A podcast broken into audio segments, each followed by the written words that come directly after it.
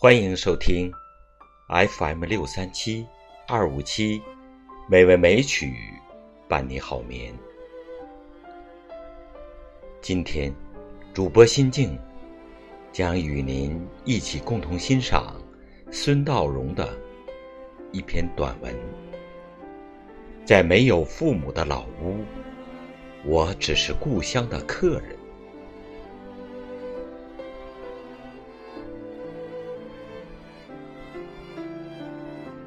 在没有父母的老屋，我只是故乡的客人。老家亲戚的孩子结婚，邀请我去喝喜酒，我欣然应允。回到了故乡，从车站走出来，我却有点恍惚了。喜宴是明天，我不知道。是直奔亲戚家好，还是该先找个酒店住下，明天再赶过去？这是母亲过世后，我第一次返乡。父亲早年就过世了，三年前，母亲也走了。办完母亲的丧事，我在县城的妹妹家小住了几日。临别时，妹妹对我说：“哥，以后回来你就上我家住吧。”当时我含着泪点点头。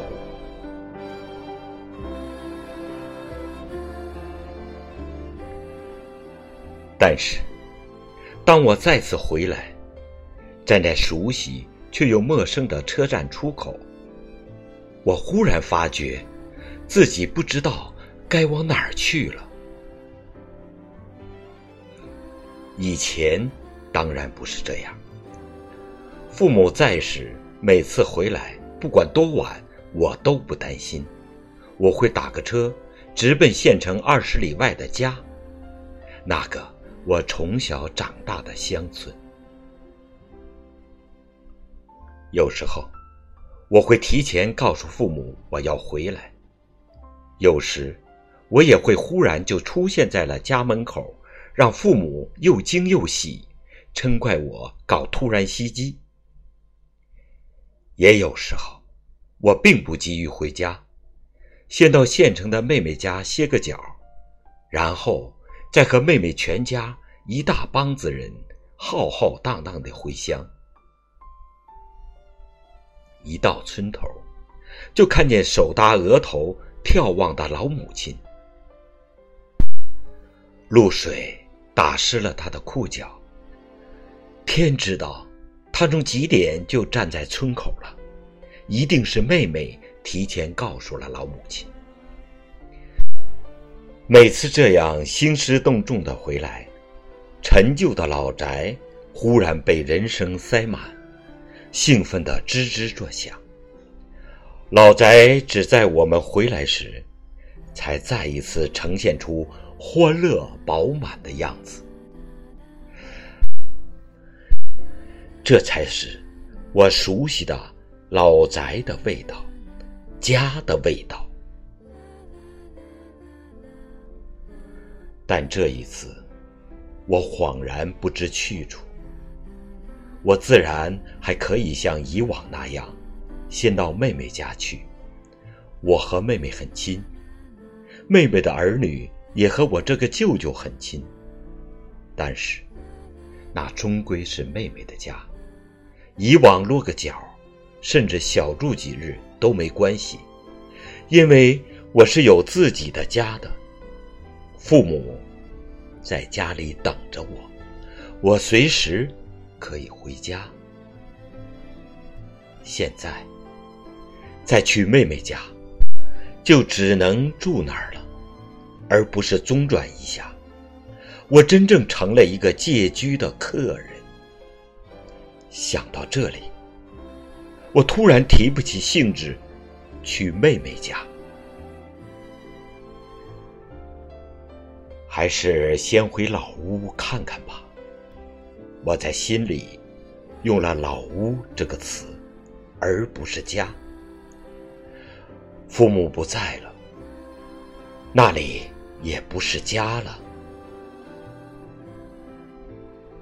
我叫了辆车，回到老屋，对司机说：“你在路边等等我，我还要回城的。”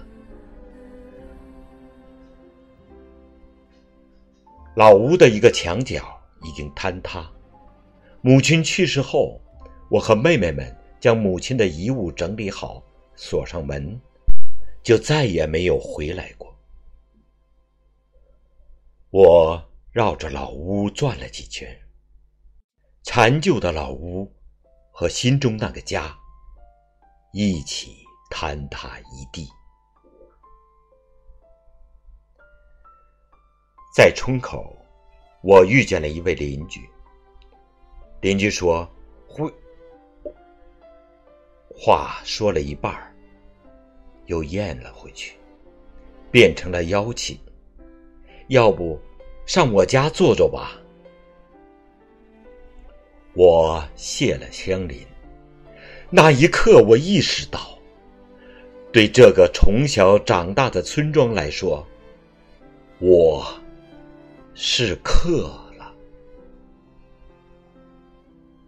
我乘车回了城，入住一家酒店。犹豫了一下，我还是给妹妹打了电话，告诉她我在县城，住在某某酒店。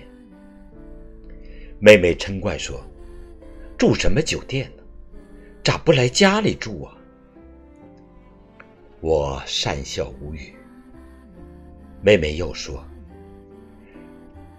那你过来吃晚饭吧。”我答应了。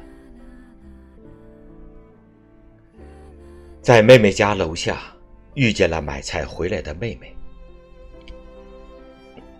邻居看看我，对妹妹说：“家里来客了。”妹妹立即说：“什么客呀？我哥。”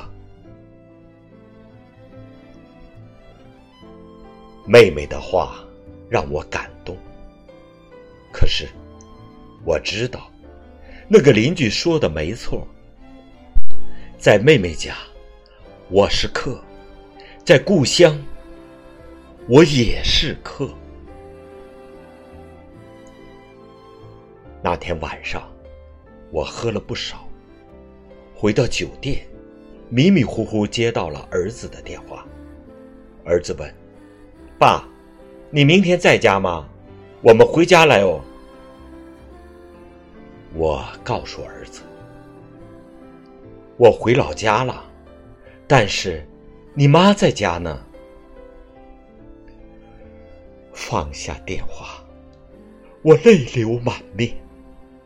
在家乡，我已是客了，但是只要我在，妻子在。远方的家，就还是儿子的家